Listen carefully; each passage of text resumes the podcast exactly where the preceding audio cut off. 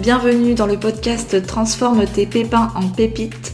Je suis Muriel, coach en bien-être et art thérapeute.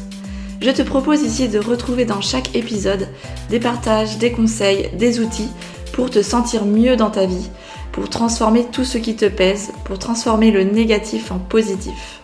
Ici, on passe à l'action pour que ça change et on passe à l'action pour une vie meilleure. Hello à toi, bienvenue dans la série 21 jours pour mieux vivre ton hypersensibilité.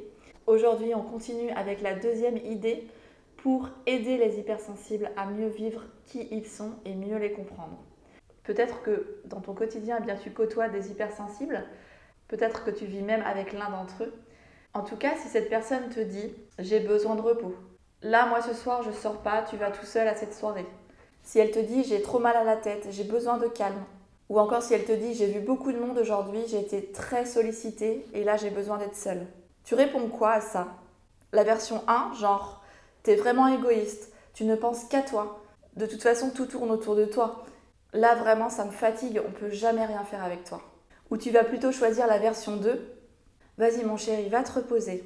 Je te laisse tranquille dans ton espace pendant que moi je vais m'amuser. Si tu veux, je peux te faire un massage. Donc évidemment, tes réponses vont dépendre de la capacité ou pas à comprendre un hypersensible. Et ici, la clé pour t'y aider, eh bien, c'est la communication bienveillante, c'est-à-dire la communication non depuis l'ego, mais depuis l'intelligence du cœur. Tu peux utiliser l'outil dont on a parlé la semaine dernière sur la CNV, donc la communication non violente. Je t'invite à réécouter l'épisode numéro 12 de cette série si tu as loupé cette partie. Et en fait, ici, on va encore reparler de la communication et j'insiste vraiment sur ça parce que c'est la base pour améliorer nos relations.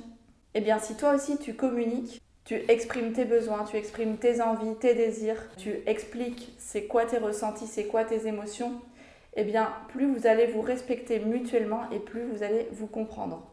Eh bien, en faisant ça, vous serez beaucoup plus dans l'acceptation de la différence et l'unicité de chacun. Et par conséquent, eh bien, vous allez plus vous respecter et surtout laisser la liberté à l'autre d'être lui-même. L'être humain n'est pas fait pour être conditionné, n'est pas fait pour être attaché, il est fait pour être libre, que ce soit dans ton couple, avec tes parents, en famille, avec les enfants, dans la société. Plus tu oseras être toi-même et exprimer qui tu es avec authenticité, et eh bien plus tu te sentiras libre. Donc voilà pour aujourd'hui pratique à fond l'acceptation et la communication bienveillante. Et on termine cet épisode avec la citation suivante. Accepter l'autre, c'est se respecter soi-même. On se retrouve demain pour la troisième clé qui va t'aider à mieux comprendre les hypersensibles. Ciao ciao et à demain